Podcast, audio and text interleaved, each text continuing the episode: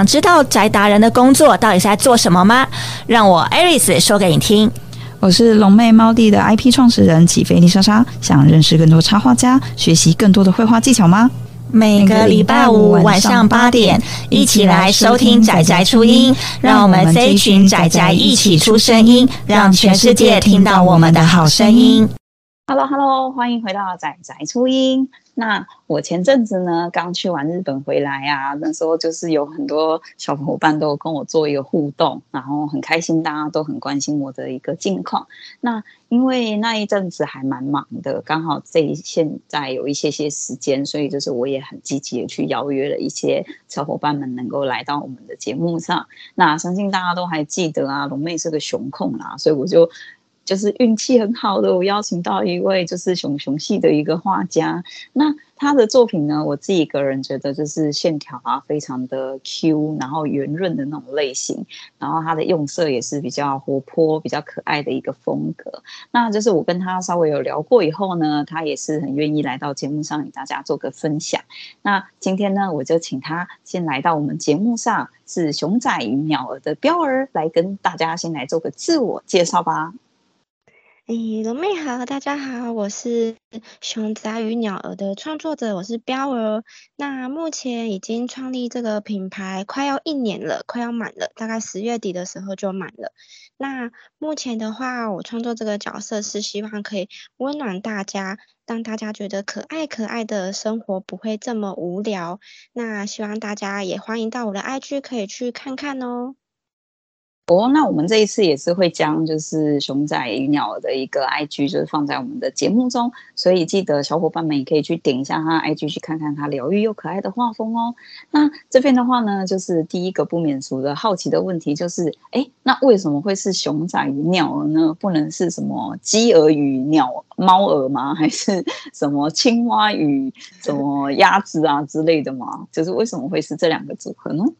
哦，这个其实是。有一点我觉得蛮好笑的，就是其实熊仔与鸟儿这个名字，顾名思义就是我创两个角色，一个是熊仔，一个是鸟儿嘛。那那个熊仔的部分，其实一开始是有一点阴错阳差的出来。那这个故事有一点点比鸟儿还要复杂一点。我先讲鸟儿好了。鸟儿的话，是因为我们家有养鸟，那我很喜欢鸟。那我就是看着我们家的鸟去模拟，然后去想象画出来的一个角色。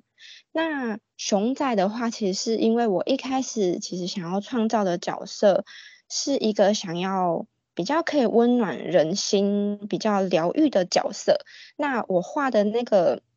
那个插画的那个角色，其实我当初命名是叫做抱抱兽，就是怀抱，呃，拥抱的抱。然后两个碟子，然后抱抱，然后怪兽的手，抱抱手。那时候其实就是希望是一个可以在别人难过低潮的时候，可以给予拥抱安慰的一个怪兽。然后它是粉红色的，整只是粉红色的。它跟当初的熊仔非常的像，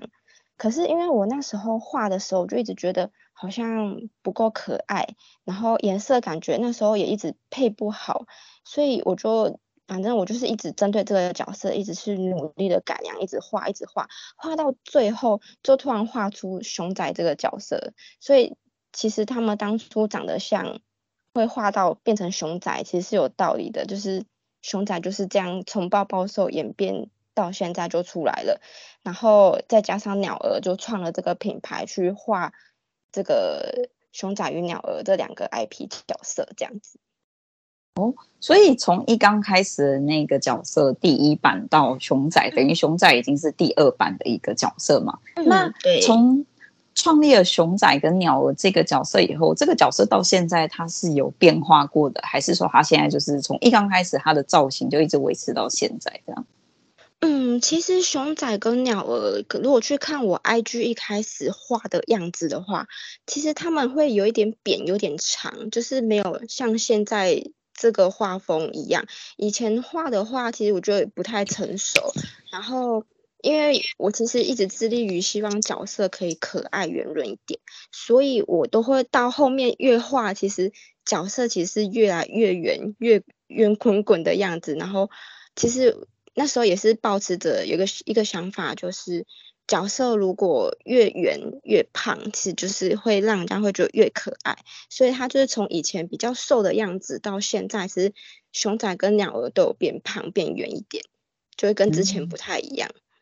我、哦、这个也当当初想，就是想起我一刚开始设定角色的时候，因为我们家龙猫其实龙猫本身也是算是瘦高，就是有的有的很胖，就是可能它每个品种不一样。然后当初就是因为我养的也是比较偏瘦高型的，不是那种特别胖的那一种，所以那时候我画的也是比较贴近它本来的样子。然后我一刚开始其实还蛮喜欢的，但是就是身边的那个朋友啊，不知道有。朋友就一直一直在就是跟我说，就是要圆一点呐、啊，要胖一点，要 矮一点才可爱这样子。然后我就哦哦哦这样子好，然后就调整调整，然后就越来越胖。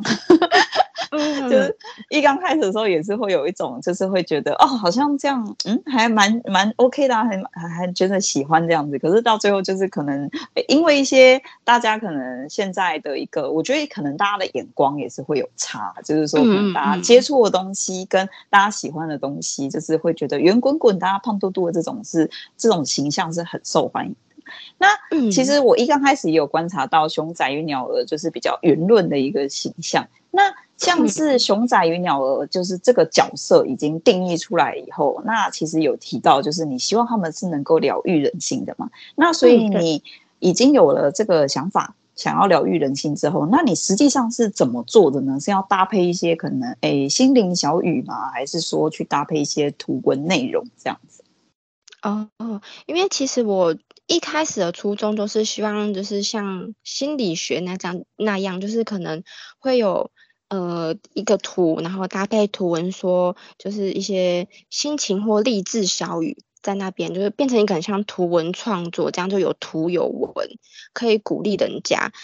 那当然，就是我觉得说，后来觉得我不止可以在就是励志这一块，有时候可能会觉得，有时候诙谐有趣啊，搭配一些图文，或是没有文字有图。然后也是可以表现出一个诙谐有趣或是无厘头的一个呃事情或是事件的发生过程。那我觉得这样子表达出来的，让大家看到可以会心一笑。而不呃，就是不单纯只是觉得说哦，我有被温暖到，而是看到就是在日常苦闷的生活中，也可以被疗愈到，然后看到也会觉得嗯，有一点好笑，然后笑出声来这样子。其实这样的创作也是我在努力的方向。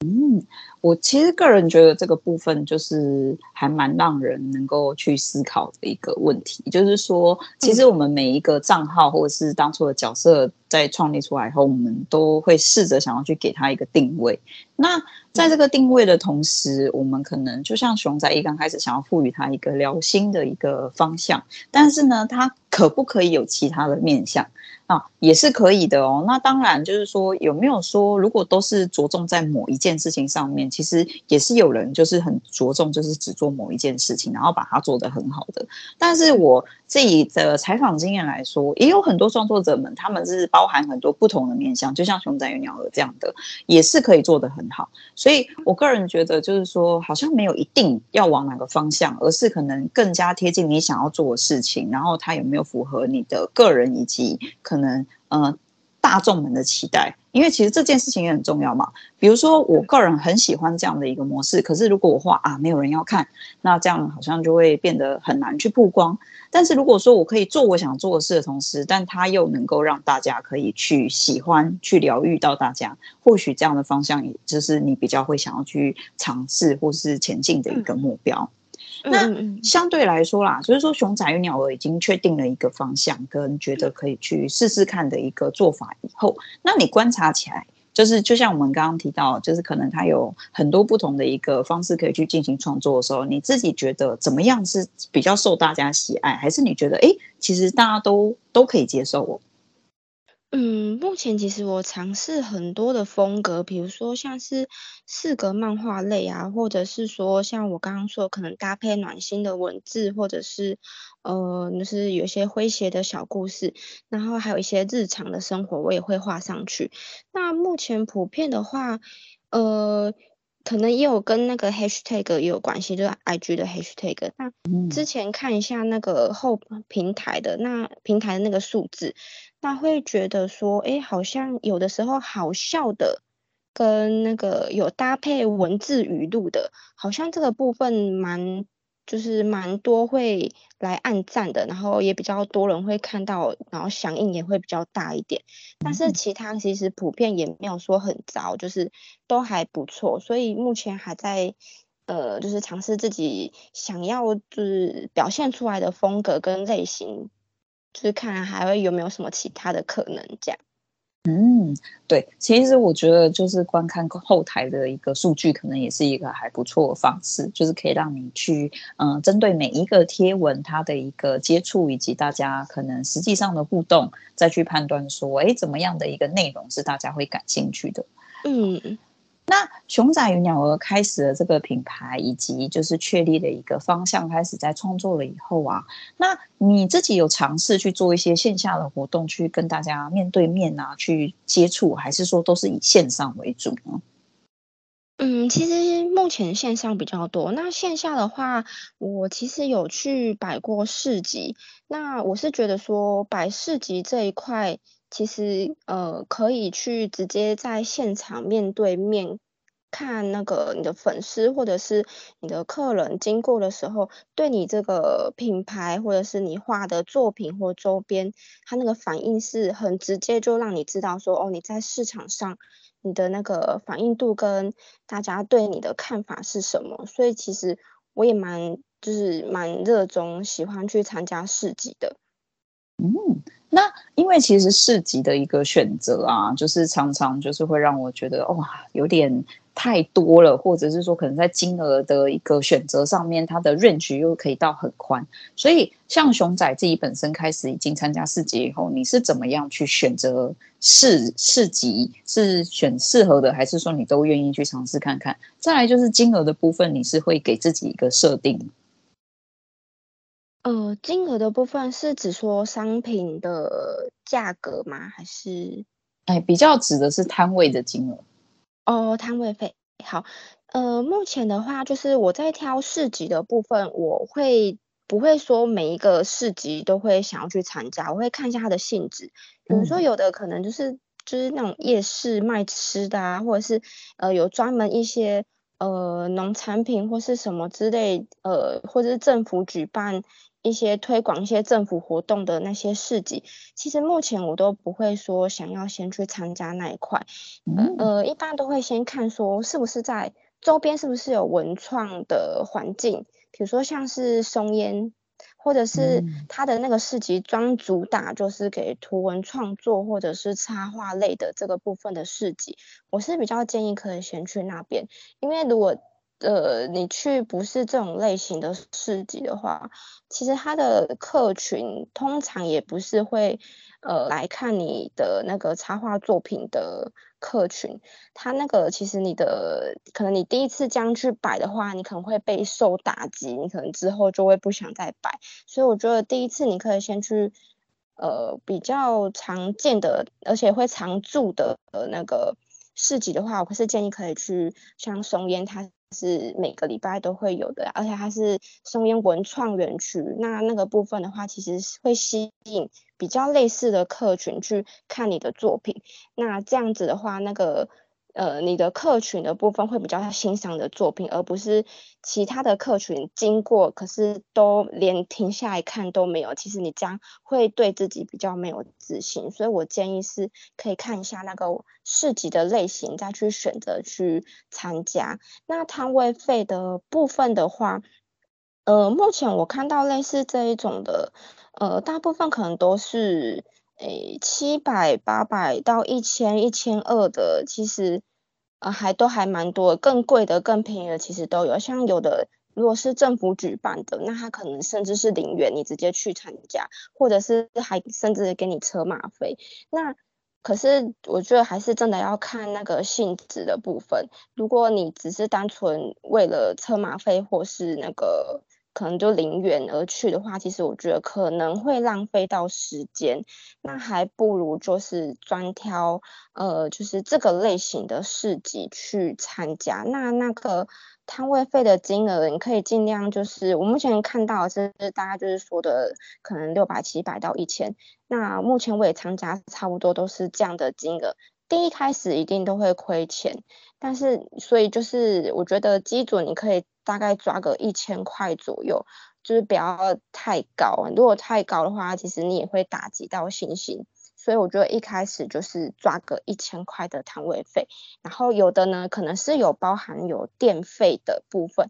就是它那一千块呢有包含电费，然后含桌椅啊，含就是还有一些什么可能有防雨布什么的，这些都可以再去看看你的需求，再去挑选说哪一个比较适合你的市集。然后再去参加，这样子会就是等于说先做功课，这样子会比较好一点。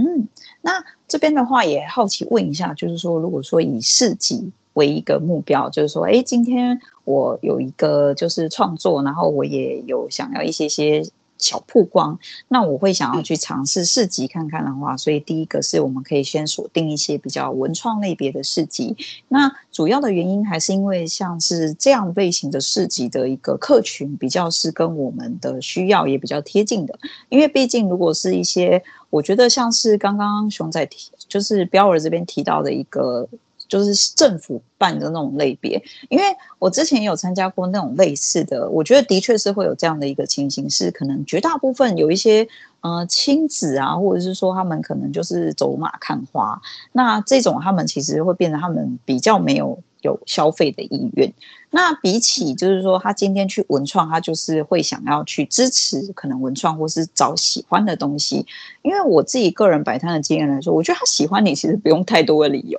他就是觉得、嗯、哦这个好可爱，我喜欢，嗯、然后我可能对，我就愿意去掏腰包去支持这样子。那其实我之前遇到的也会是这样的类别比较多，所以我蛮可以理解，就是说标儿就是说提到的这几样，就是大家可以去。参考的几个点，那再来就是金额的部分，以及就是可能去尝试的点，我觉得当然这都是大家可以去考量的。之外呢，那也想要问说，标儿自己本身已经就是在摆摊了嘛？那你自己一刚开始，比如说我尝试想要去做这件事情的时候，我可以做怎么样的准备？比如说我已经哎决定好了，我这个礼拜周末三天我要去松烟摆三天的摊，那这个时候我可以准备。什么东西以及哪些商品是我可以带过去去尝试看看，以及我要怎么去吸引大家来跟我互动呢？嗯，其实如果像我这种，就是他，我这个是专门画呃插画角色的部分的话，其实我是可以先建议，如果有意愿想要去摆市集或摆摊的话，可以先参考其他很多插画前辈，他其实都会就是摆摊的时候可能都会。拍照啊，或者是分享他们摆摊的整个呃摆摊的照片跟他的那个现场的状况，其实都可以参考一下他们什么样的商品会用什么样的呃摆饰的，比如说木头的摆饰或者是呃塑胶盒去摆他们的商品或展示他们的商品，让大家可以看得比较清楚。其实我觉得第一就是可以先参考呃前辈们他们分享的这些。市集的经验，然后跟他的照片跟情况。那再来的话，就是呃，其实我也我摆摊之前也是参考了很多前辈他们的分享。那根据他们的经验，其实一开始的话，像我这种插画角色的摆摊，最建议的其实是可以呃制作纸类的商品，比如说像贴纸跟明信片之类的。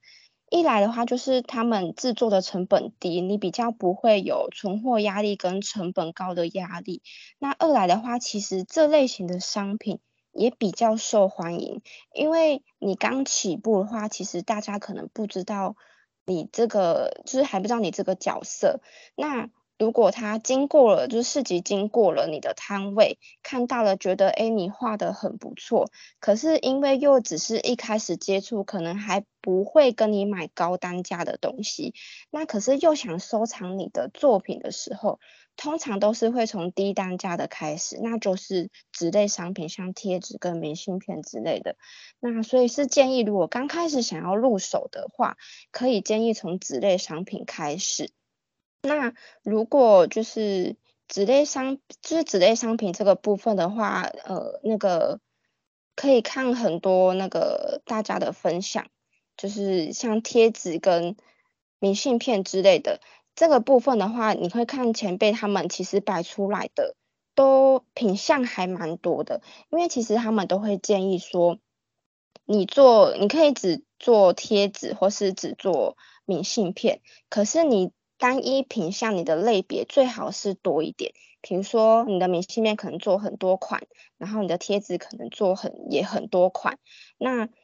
是等于说让大家不会说经过你的市集。你还没到你的摊位面前，经过而已，可能就已经瞄完说哦，你卖了哪些东西，他就这样顺顺的走掉了。而是你摆了很多的品相，那个让你的摊位看起来好像琳琅满目，很多东西，那他才会去靠近去看说，哎，你画了哪些东西，你有哪些周边，然后有哪些可以让他挑，不然的话，他直接经过走过去的话，其实。好像就他就看完了，他已经知道你摊位卖什么，就直接走掉了。所以最好你可以制作的东西是品相多的，那你单一数量可以比较多。你可能明信片做十款，但是你那十款你印制数量可以比较多，然后去市集试试水温，看市场接受度的反应跟反应度怎么样，然后再去。呃，看考量说你后面的商品数量要做多少，要还要不要再加量这样子，这是目前我看到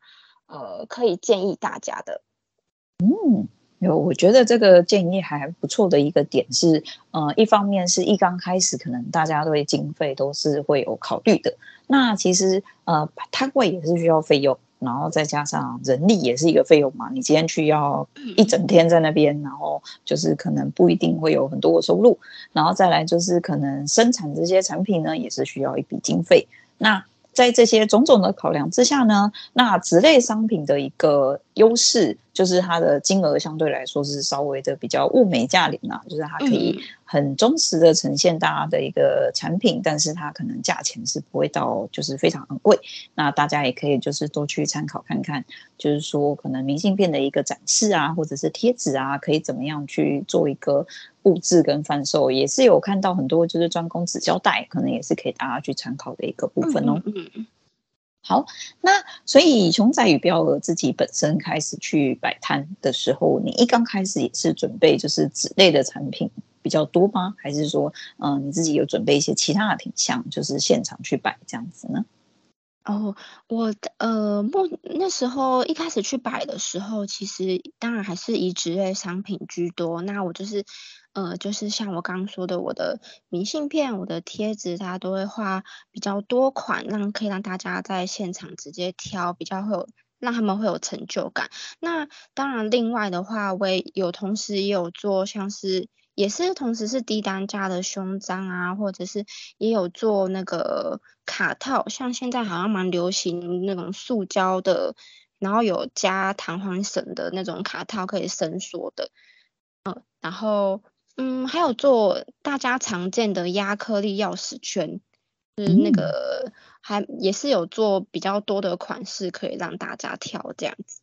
嗯嗯嗯，可以理解。那其实我觉得对，相对而言，就是说这些产品能够很就是很忠实的去反映你的一个图像啊，然后它就是。呃，像是之前采访的一些作者们，就是弄得很像小卖部这样子，就是哎，一整个很有统一的风格，那摆设起来就会看起来很舒适。再来就是摆设的一个内容，可能就符合你自己个人也喜欢的一个风格。其实我觉得就是还不错的一个开始，这样。嗯嗯，好。那嗯、所以熊仔与鸟儿这边开始就是摆设啊，也开始试着去摆摊。那这边你会建议就是你要怎么去吸引大家来跟你做互动啊？就是说我们需要去办什么小活动，让大家来可能怎点赞，然后可以抽小礼物，还是怎么样可以去让大家跟你引起一个主要的互动呢？先做一个好的开始。嗯，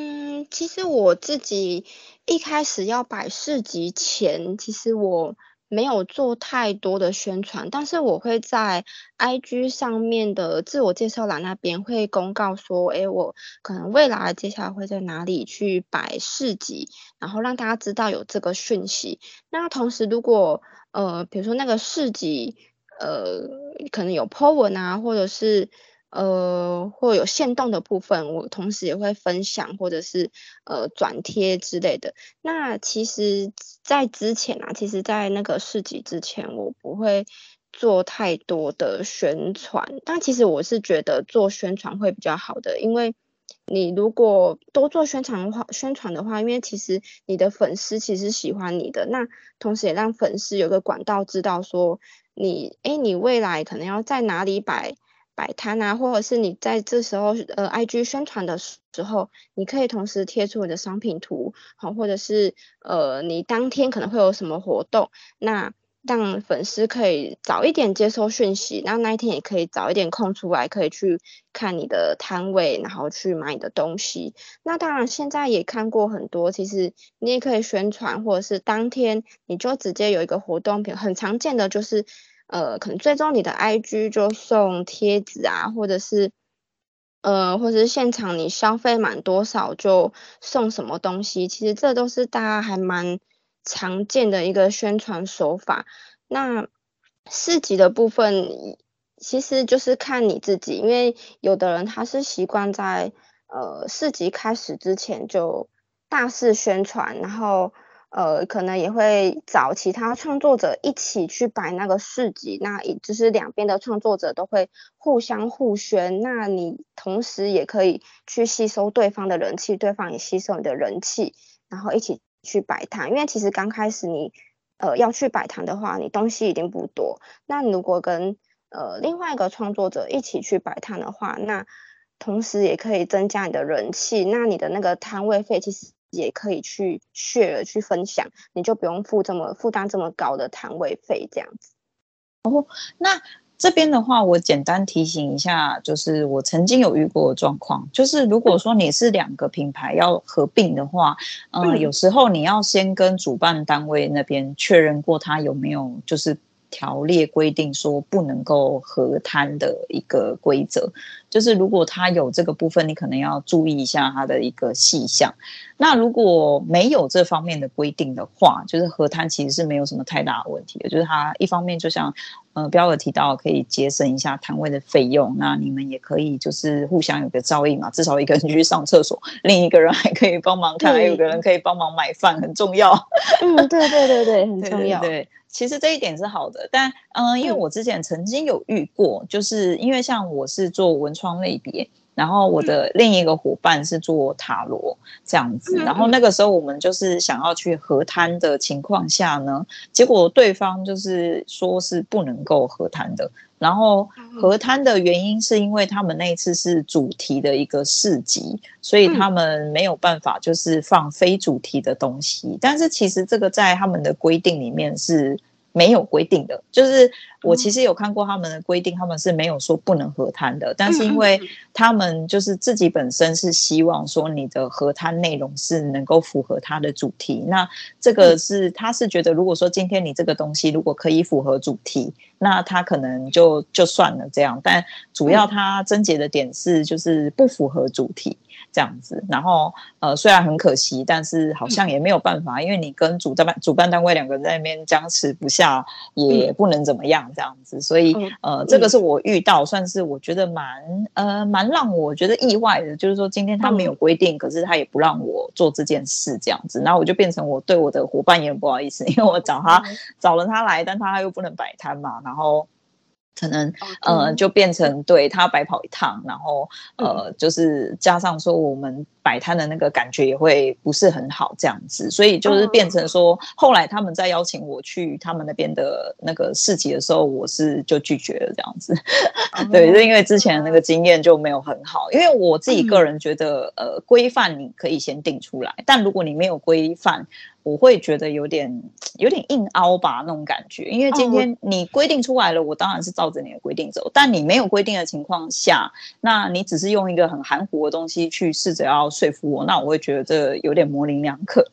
对啊，因为对对对，我自己是觉得是这样。所以就那当然啊，大家就是呃，我觉得摆摊就是会遇到很多可能各式各样的事情，那就是大家就是。有时候可能就是花点钱，有一些经验。那当然有一些经验，就是可能，呃，我觉得标儿提到的也是很好。就是比如说，有时候可能会觉得，呃，我自己之前的经验可能是遇到一些动线，它的安排可能会让我觉得，哦，他安排的没有那么妥善，然后变成可能我们的这个位置就是比较没有人流或是什么，这样就会我自己也会觉得这样蛮可惜。所以其实像标儿刚刚提到一点，我觉得可以实际先去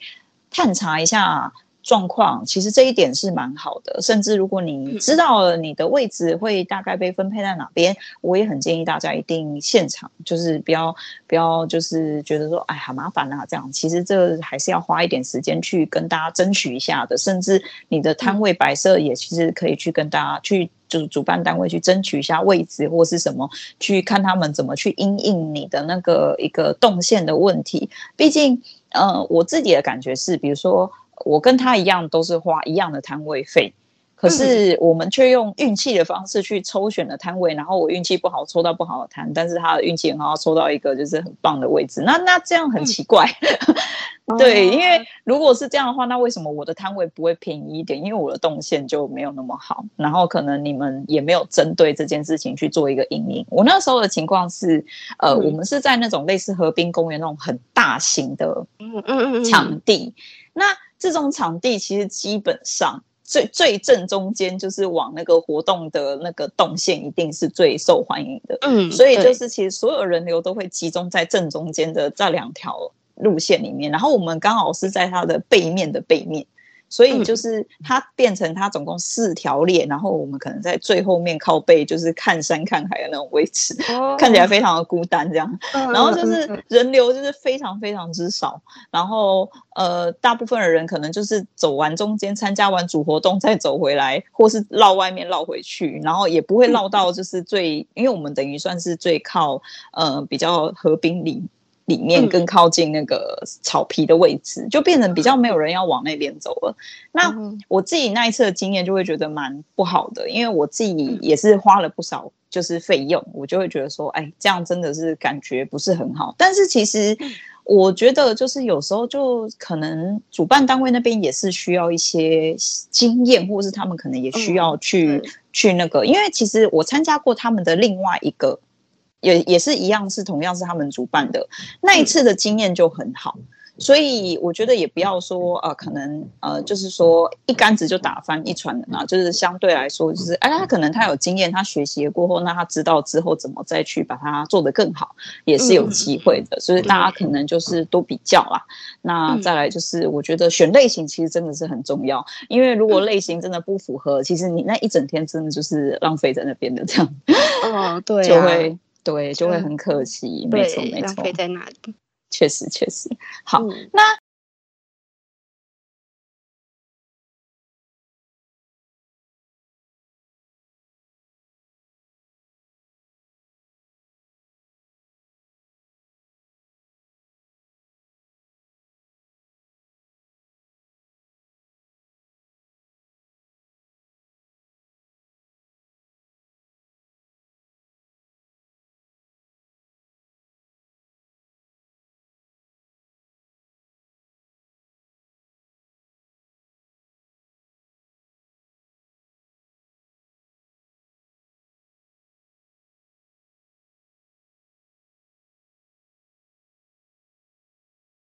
呃，所以说，因为熊仔与鸟儿这个品牌创立到现在，你也开始进行了一个摆摊嘛，然后也尝试了，就是说去呃制作一些商品之后呢，你自己会觉得，就是从开始创立了这个账号到现在来说，你有没有遇到哪一些时候是觉得说啊，觉得好像这跟当初我想的不一样啊，或者是这是没有预期到的一个困难，让我觉得就是好灰心啊，或者是真的很难受的情况。会有这样的一个心情产生的时候吗？那会是在什么样的时候？哦，因为其实呃一开始的话，其实，在创作这个角色的时候，其实就有一点困难，因为你一开始其实会没有概念要创造什么角色，跟你要用什么风格去画这个角色，其实也是一个问题，就是。你要一个从无到有去想象出一个，而且要画得出你满意的，其实那个其实我经历了蛮长一段时间，然后才有熊仔跟鸟儿这个角色。那那个时候，其嗯就是你真的就是空空的，就是等于说很像没灵感这件事情，因为即使你。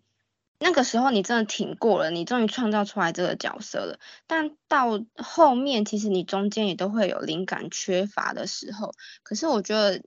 这种时候，有的时候你越烦，你越去想，其实对事情更没有帮助。所以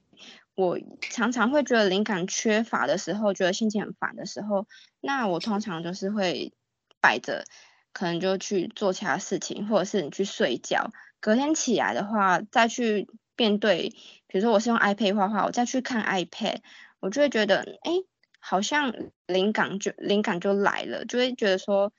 嗯，好像不用把自己逼那么紧的时候，灵感才会来。那我是觉得，在灵感跟创作风格去想出你想要、你满意的这个风格的时候，其实那时候也是我蛮挫折的时候。但如果你已经确立了这个角色，你终于创造出来你满意的角色了，那之后你可能会遇到比较挫折，应该就是灵感缺乏这个部分。那我是觉是建议大家说，呃，你如果真的突然不知道画什么了，觉得脑袋空空的话，你可以就是先摆着，你不要去逼自己，你去体会这个生活，或是你去做你平常会做的事，你或是你就过一天，隔天再看，你可能就整个灵感又回来了。嗯，我觉得的确是灵感啊，跟可能就是内容的一个匮乏来说，这个真的是创作者们比较会遇到的问题。我到现在采访到现在也才遇过大概两位跟我说，就是他完全没有灵感方面的这个问题产生过，就是他他的脑子会源源不绝的冒出图像，就是他就知道他要画什么，然后。他就是会有源源不绝的灵感，他从来不会对这件事情感觉到困扰这样子，然后我就觉得啊，好羡慕 这种人，对啊，好羡慕。对对对，那说真的，他们的图像也都是很丰富的类型，就是你会发现这种类型的人，他们的那个图像的内容就是那种可以一整张画好画满，所有的背景细节条件都可以就是营造的很好，就是我觉得这真的是蛮不可多得的一些 一些对对对天生的一些能力啊，我觉得像。对来说，那所以说，我觉得其实，但是创作，我个人觉得，就是你是一个会吸引人的，或者是大家会喜欢的一个创作来说，这个并不是一个必须的条件。嗯、呃，简单来说。像是白兰猫好了，白兰猫其实它在贴图里面红到不行，可是其实你仔细去看他们的一个创作来讲，它并没有什么很细致的一个背景啊，或者是多多华丽的一个衬托，它的东西其实就是简单大方的线条，然后就是很有趣的一个互动。所以其实我会觉得，以这件事情来说，就是当创作者们就是有了一个自己的想法，想要去实践这个创作的时候，我们可以多方的去呃去看。说我们要怎么样让自己的一个角色更加的活，就是活起来，而不用去太拘泥于说，哎，那我们一定要让他多多细致，多怎么样，或是一定要让他。我觉得最重要的是，他要赋予一个很鲜明的一个个性，或者是他的角色定位是非常清晰的。再来就是，可能你对一个内容的主题是有一个设定的这件事情来说，是还蛮加分的。那其实刚刚熊仔与鸟儿这边有提到，就是说。你的画作还是以 iPad 的一个绘制为主，嗯，对。那所以你自己本身是从 iPad 开始，就是说有了这一项东西以后开始进行的创作，还是说你本身已经是有设计啊，或者是一个绘图相关的背景这样子呢？哦，这个的话，其实，在就是设计这一块，其实我完全没有相关。我当初念的科系是工业管理系，就是偏理工科的，就是跟设计一点都搭不上边。哦，然后，对对对啊，我当初其实为了做这一块的话，我那个 AI 就是 AI 跟那个 PS，就是后来也是自己去自学，就是看要。怎么排版啊，然后怎么去修这样子，那都是我后来自己自学的。然后，呃，绘画这个部分也是因为其实我从小就对画画还蛮有兴趣的。那这一块我也没有去特别去哪个画室上课什么，也都是自己就是看着别人的画，就是或者是自己突然想要画怎么样的呃的画，我就直接画出来。所以。通常都是就是这种，我都是自学的，我没有特别去学，不然就是顶多就是在线上有那个买线上课程，然后学就是看一下怎么画画，然后跟着学那个画画的部分。那那个我一开始其实我就直接从 iPad 就是电绘直接去做，因为我当初一开始其实我就是有想要走做商品这一块的路，所以我那个。呃，想要直接做商品的话，那应该都是要有一个电子档，有一个图档。那我是觉得直接用 iPad 画出来就可以直接产生一个图档，其实是比较方便的，又就不用说你还要去，比如说水彩画或者是粉彩画，你特别去买工具画在纸上，你还要去扫描，然后再把它转成图档啊，有的时候可能转又转不好，所以我就是。直接从 iPad 入手，跟那个 Apple Pencil 直接用那个 Procreate 去画画，然后直接产生图档去做商品。嗯，那其实这样听起来算是标我这边一刚开始就已经想好，就是哎，我就是要做这件事情，所以我已经就是入手了这个产品，然后持续性的去产出我的一个图像。那所以你的一个概念是你。呃，有了一个更加上手的产品，那你等于是在那之前就已经先把这些想法都建构好了，还是你是有了 iPad 以后才想说，哎，那我再来做这件事？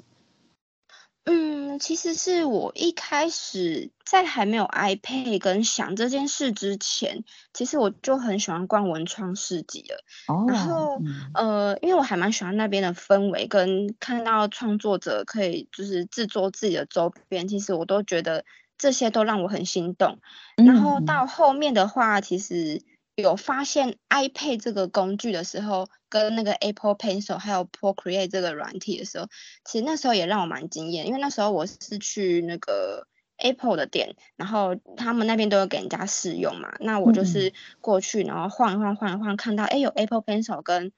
Procreate 跟 iPad，那我就在那边试用了一下，觉得。很惊艳，然后我就、oh. 对对对，我就想哇，那我个画的这么逼真，然后又这么多笔刷，就觉得哎，那好像买一个来蛮划算的，所以我就买来了，然后。就开始画，然后也不是单纯都只有在 iPad 上面画，我有时候也是会在纸上打草稿跟那个画线稿。嗯、那画完之后，哎，觉得不错，再腾就是再画到那个 iPad 上面，再继续把它上色完成这样子，所以。那时候其实我最一开始是因为喜欢逛文创市集，然后在看到 iPad 跟这个软体之后，才开始构想说，哎，那我要创造什么角色，然后才有这个品牌出现。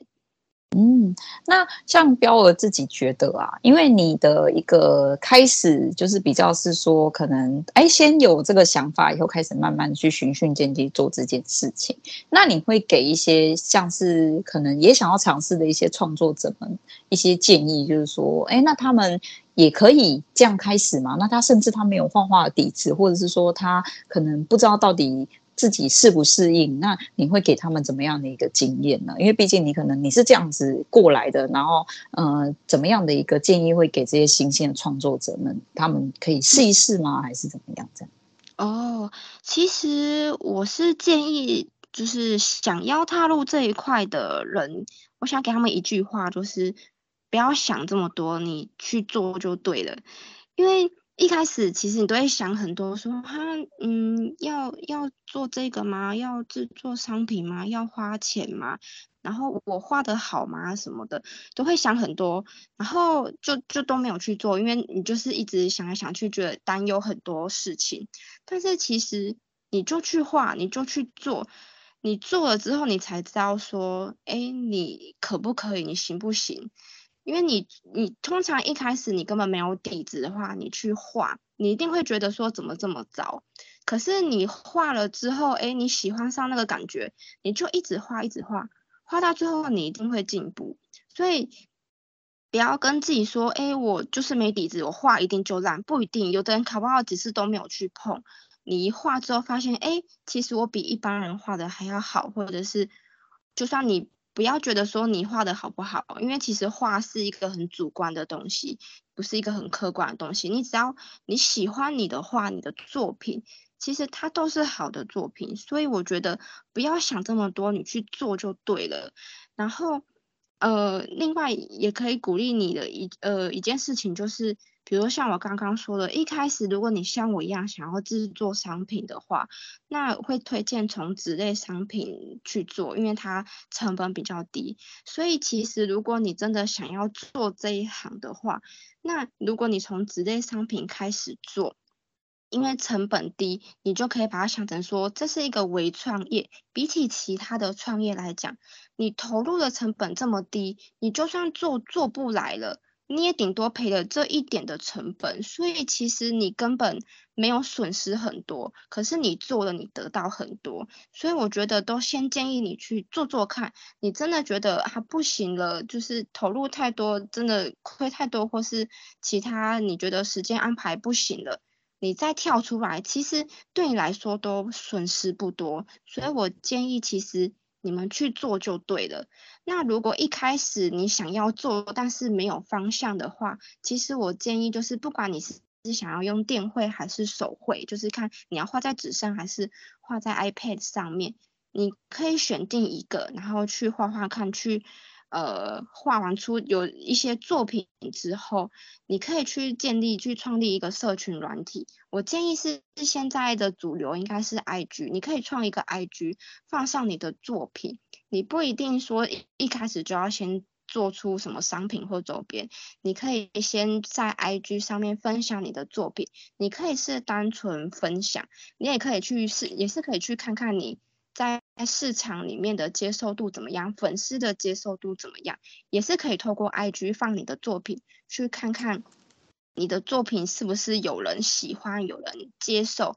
你再去考虑说你之后要不要去做商品这件事情，也不会呃，就是会比你说你一开始就直接拿你的花去做商品去卖，还要更能呃与市场接轨，或是赔更少这样子。所以我是建议一开始你可以先。呃，反正你就先去做，然后先创一个 IG，呃，一个或者是你其他，比如说 FB 也可以去创建一个呃社群软体，然后去曝光，让大家知道你的这个作品的这个人，然后再去做后续的事情，这样子会对你，呃，可能会比较有循序渐进，去慢慢去完成你这个梦想的感觉。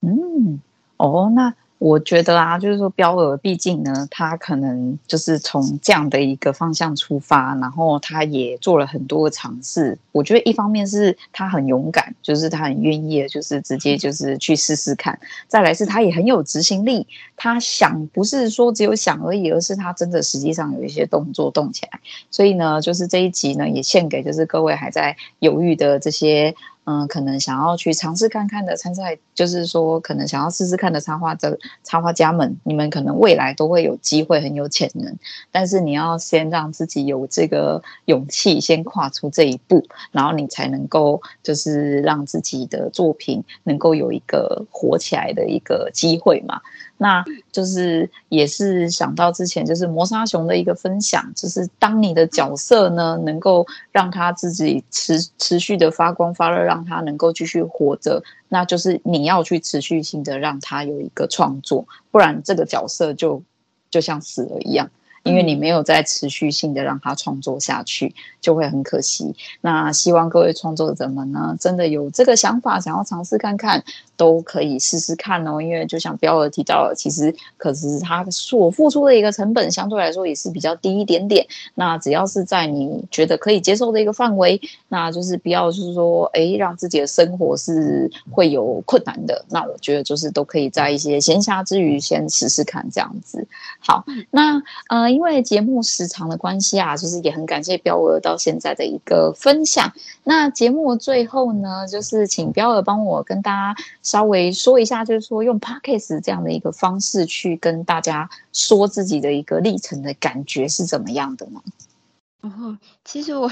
一直蛮紧张，这一次的 podcast 会讲不好，或是没有什么内容可以说。但是我真的很感谢龙妹可以邀请我，就是在我这人生中又多了一个不同的经验。就是就是像我，诶，套我刚刚说的，就是去你可以多尝试，然后去做就对了。所以我真的很感谢，就是可以有这次广播 podcast 的经验。然后其实。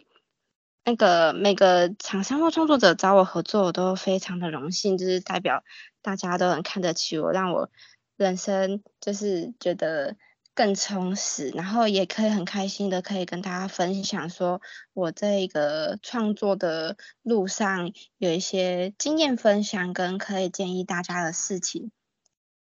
嗯，太棒了！那我们节目就到这边先告一段落喽。那我们这一次一样，就是会将熊仔与鸟儿的相关的一些讯息呢，就是放在我们这次的节目内容中，也欢迎大家去追踪、点赞、分享哦。那很高兴大家一如既往的一个支持啦，就是我也会继续寻找各式各样的一个会师们来参加我们的节目，让各位听众们能够认识到更多会师的一个不同的历程以及角色的创作喽。那我们节目就先到这边告一段落，跟大家说一声拜拜喽，拜拜。